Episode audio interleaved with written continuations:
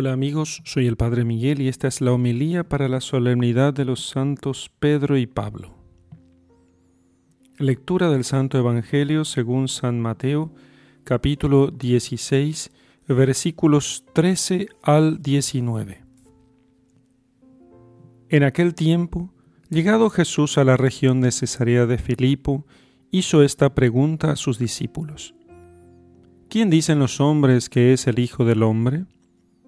Ellos dijeron, unos que Juan el Bautista, otros que Elías, otros que Jeremías o uno de los profetas. Jesús les dice, ¿Y vosotros, quién decís que soy yo? Simón Pedro contestó, Tú eres el Cristo, el Hijo de Dios vivo. Replicando Jesús le dijo, Bienaventurado eres Simón, hijo de Jonás, porque no te ha revelado esto la carne ni la sangre, sino mi Padre que está en los cielos. Y yo a mi vez te digo que tú eres Pedro, y sobre esta piedra edificaré mi iglesia, y las puertas del infierno no prevalecerán contra ella. A ti te daré las llaves del reino de los cielos, y lo que ates en la tierra quedará atado en los cielos, y lo que desates en la tierra quedará desatado en los cielos. Palabra del Señor. Gloria a ti, Señor Jesús. Queridos hermanos, esta es una solemnidad de los primeros tiempos del cristianismo. Los apóstoles Pedro y Pablo son considerados por todos los fieles cristianos, con todo derecho, como las primeras columnas de la Iglesia, no solamente de la Santa Sede Romana, sino también de la Iglesia Universal, que está diseminada por todo el orbe de la tierra. Ellos fueron los fundadores de la Iglesia de Roma, que es madre y maestra de las demás comunidades cristianas. Ellos fueron quienes impulsaron su crecimiento con el testimonio de su martirio, que fue sufrido en Roma. Ambos fueron martirizados en Roma con gran fortaleza. Pedro, al que nuestro Señor Jesús eligió como fundamento de su iglesia y obispo de, de, esta ciudad, y Pablo, el doctor de los gentiles, maestro y amigo de, de la primera comunidad fundada en Roma. Comencemos hablando de San Pedro. Nuestro Señor tuvo con Pedro manifestaciones muy particulares de aprecio. Sin embargo, más tarde, cuando Jesús más le necesitaba, en momentos particularmente dramáticos, Pedro le negó. Dijo que no lo conocía, lo dejó solo y abandonado. Después de la resurrección, cuando Pedro y otros discípulos volvieron a su antiguo oficio de pescadores, Jesús va especialmente en busca de Pedro y se le manifiesta a través de una segunda pesca milagrosa para poder recordar en el alma de Simón aquella otra pesca milagrosa en que el maestro le invitó a seguirlo y donde le dijo que le haría pescador de hombres. Así que Jesús le espera en la orilla y usa los medios materiales, la brasa, el pez, que resaltan eh, que realmente era nuestro Señor real y no una visión o un fantasma. Y entonces, de allí, después de haber comido, Jesús dice a Simón Pedro, Simón, hijo de Juan, ¿me amas más que estos? Ya con, con, con Pedro convencido de que era nuestro Señor. Y después el Señor anunció a Pedro, en verdad te digo, cuando eras joven te ceñías tú mismo y ibas a donde querías, pero cuando envejezcas extenderás tus manos y otros te ceñirán y llevarán a donde no quieras. Y cuando escribe San Juan su Evangelio, esta profecía ya se había cumplido. Por eso añade el evangelista, esto lo dijo indicando con qué muerte había de glorificar a Dios. San Juan escribió casi al final del primer siglo. Pedro ya había sido martirizado. Después Jesús recordó a Pedro aquellas palabras memorables que un día, años atrás, en la ribera de aquel mismo lago, cambiaron para siempre su vida. Sígueme.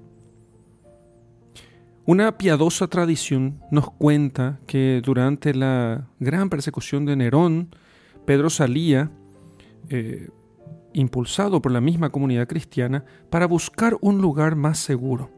Junto a las puertas de la ciudad se encontró a Jesús cargando con la cruz y que iba cargando con su cruz y entrando a la ciudad.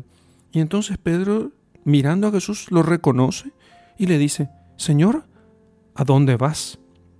Y ahí la expresión aquella expresión en latín tan conocida, incluso una película se ha hecho con eso, Quo vadis, Domine. Entonces el Señor, dando la vuelta, le mira a los ojos y le dice, a Roma, a dejarme crucificar de nuevo. Pedro entonces, que estaba saliendo a buscar un refugio, a huir de la persecución, entendió la lección y volvió a la ciudad donde le esperaba su cruz.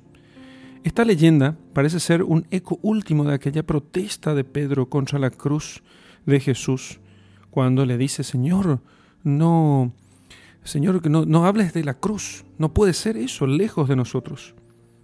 Pedro murió poco tiempo después de aquella visión que estuve comentándoles.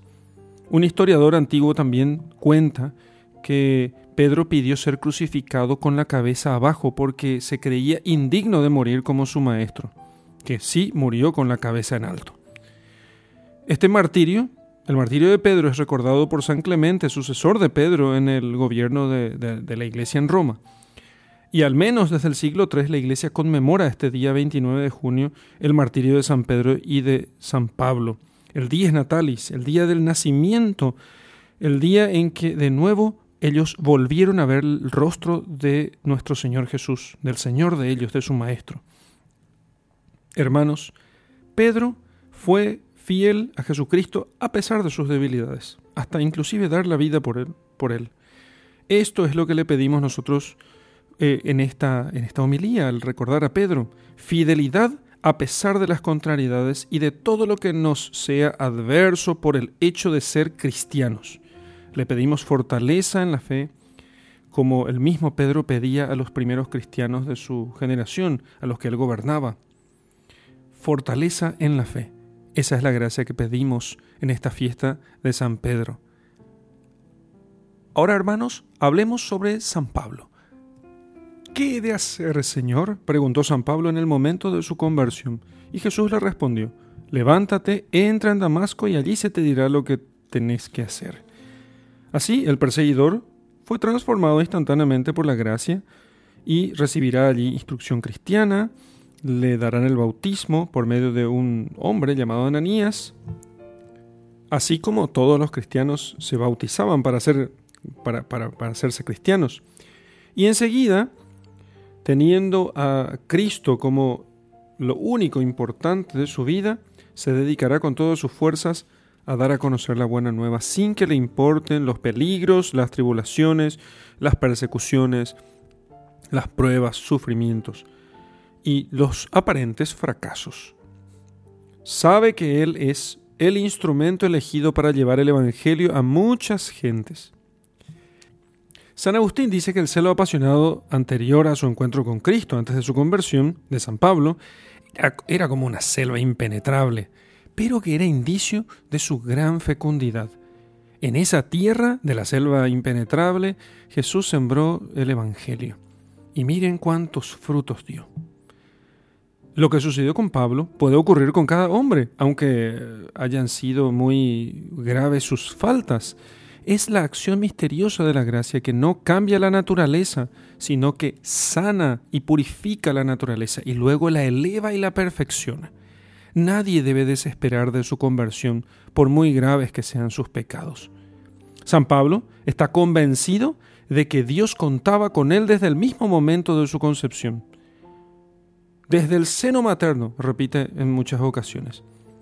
Así, entonces, con esa convicción, él sabe que la iniciativa es de Dios y está antes de cualquier mérito personal. Así San Pablo también señala expresamente, nos eligió antes de la constitución del mundo, dice, pero porque Él mismo entiende eso de sí mismo. Así le dice a los cristianos de Éfeso, nos llamó con vocación santa, no en virtud de nuestras obras, sino en virtud de su designio, dice a Timoteo. La vocación es un don divino que Dios preparó desde toda la eternidad. Por eso cuando el Señor se le mostró a San Pablo en Damasco, no pidió consejo a la carne y a la sangre, no consultó a ningún hombre, dice San Pablo, porque tenía la seguridad de que Dios mismo le había llamado. No atendió a los consejos de la prudencia carnal, sino que fue plenamente generoso con el Señor. Su entrega fue inmediata, total y sin condiciones. Los apóstoles cuando escucharon la invitación de Jesús, también ellos dejaron las redes al instante. Abandonadas todas las cosas, dice la Escritura, se fueron detrás de Jesús. Y Saulo, antiguo perseguidor de los cristianos, sigue ahora al Señor con toda prontitud, así como lo hicieron los apóstoles antes que él. Todos nosotros hemos recibido de diversos modos una llamada concreta para servir al Señor. Y a lo largo de la vida nos llegan nuevas invitaciones a seguirle en nuestras propias circunstancias, en los sufrimientos del momento, en las tribulaciones. Es preciso ser generosos con el Señor en cada nuevo encuentro.